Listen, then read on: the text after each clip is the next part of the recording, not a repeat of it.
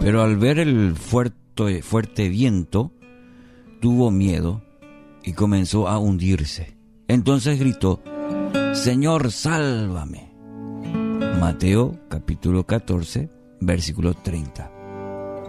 Título para hoy, Convivir con las olas. Y esta experiencia de Pedro andando sobre las aguas eh, tiene, tiene muchas enseñanzas eh, para nosotros. Nos presenta una escena eh, radicalmente diferente a todo lo que hemos conocido en nuestra propia vida. Por otro lado, esta osada petición del discípulo también toca algo en nosotros. Nunca dejan de sorprendernos las respuestas impulsivas, espontáneas de, del más atrevido del grupo de los doce, eh, es decir, Pedro. Aquel hombre impulsivo, aquel hombre espontáneo. Ahora, haremos algunas observaciones eh, en cuanto a ese momento particular en el relato, que te invito a, a poder leerlo todo, todo el relato. Eh, cuando la intensidad del viento y la furia de las olas le puso fin a esta breve aventura del querido Pedro. Mm. Las olas no aparecieron en el momento que Pedro comenzó a andar sobre el agua. Un detalle muy importante. El texto nos dice que los discípulos habían estado remando durante unas cuantas horas sin avanzar gran distancia porque el viento les era contrario, dice el texto. Y las olas golpeaban la embarcación, ahí en el capítulo, en el versículo 24, siempre del, capítulo 14 de Mateo. Eh, bueno, entonces, estas condiciones habían acompañado ya a los discípulos durante toda la noche. Pero hasta el momento las olas no eran más que un eh, contratiempo, diríamos, a los esfuerzos que estaban haciendo al, remar. Es decir, la situación ya, ya estaba. Y otro detalle, eran hombres acostumbrados al mar. Y esto era seguramente una situación que, que sí, ellos conocían bastante bien. El hecho de, de, remar, eh, viento contrario y las olas que daban contra la embarcación, hombres acostumbrados al mar. Del mismo modo, nosotros vivimos rodeados de dificultades, de aflicciones, de pruebas, que muchas veces no tienen mayor impacto sobre nosotros. Es decir, vos y yo a diario enfrentamos situaciones contrarias, situaciones que nos pero ahí estamos, eh, haciéndole frente y vamos avanzando, ¿verdad? No tienen demasiado impacto. Cuando Pedro salió de la barca, las olas seguían siendo las mismas que cuando estaba adentro. Su fascinación con la aventura, o no sé, con la persona de Cristo, no obstante, le permitieron ignorar completamente la existencia de las mismas. Es decir, cuando estaba adentro, cuando estaban remando, eran las mismas olas. Cuando baja de la barca, eran las mismas olas de hace horas atrás.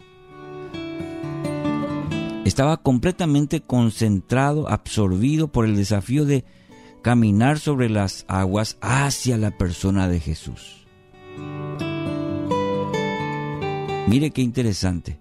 Del mismo modo, en momentos de gran pasión espiritual, nosotros ni siquiera registramos la existencia de los contratiempos, de los obstáculos de la vida, esos problemas que de repente siempre surgen, pero ahí estamos con esa pasión espiritual. Su existencia o no, me refiero a, los problemas, a las dificultades, es algo que, que no afecta en lo más mínimo nuestra propia vivencia espiritual. Es decir, hacemos la de Pedro.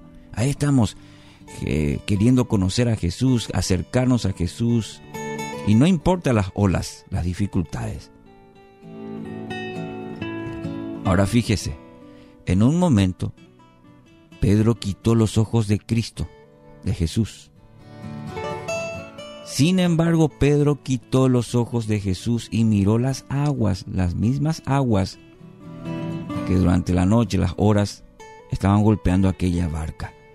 Al hacerlo, ¿qué pasó? Vio las olas que habían estado allí durante toda la noche. Pero ahora su situación había cambiado. Era extremadamente precaria y peligrosa. Las mismas olas ahora le infundían al querido Pedro un temor que lo llevó a paralizarse e interrumpieron dramáticamente su experiencia de andar sobre eh, las aguas y comenzó a hundirse. Y solamente la rápida intervención del maestro, eh, bueno, le salvó de ahogarse. ¿Qué conclusión, mi querido oyente, nos deja esta serie de observaciones que estamos compartiendo? Muchas veces creemos que lo que nos han hecho tambalear en la vida son las circunstancias particulares que vivimos. Pero la experiencia de Pedro nos revela otra cosa, muy importante, que le invito a considerar. No son las circunstancias las que nos afectan, sino nuestra perspectiva de ellas. Fíjese en Pedro, las mismas olas,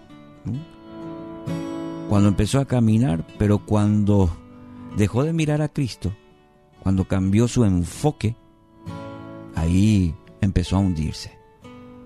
El lugar donde estamos parados en el momento de la tormenta va a determinar qué clase de respuesta tenemos. Las olas siempre eran las mismas.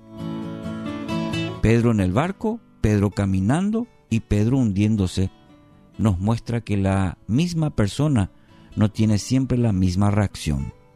Nuestra perspectiva de las cosas lo es todo. ¿Entiende? Nuestra perspectiva de las cosas lo, lo es todo. Y le pasó al querido Pedro. Y nos pasa también a nosotros. Entonces, le dejo con estas preguntas de reflexión. ¿Cómo reacciona usted en tiempos de crisis? ¿Qué le dicen estas reacciones acerca de su propia persona? ¿Y qué aspectos debe trabajar para tener reacciones más espirituales? Que el Señor en su gran misericordia nos ayude. Hoy le invito, mi querido oyente, a poner sus ojos en Cristo.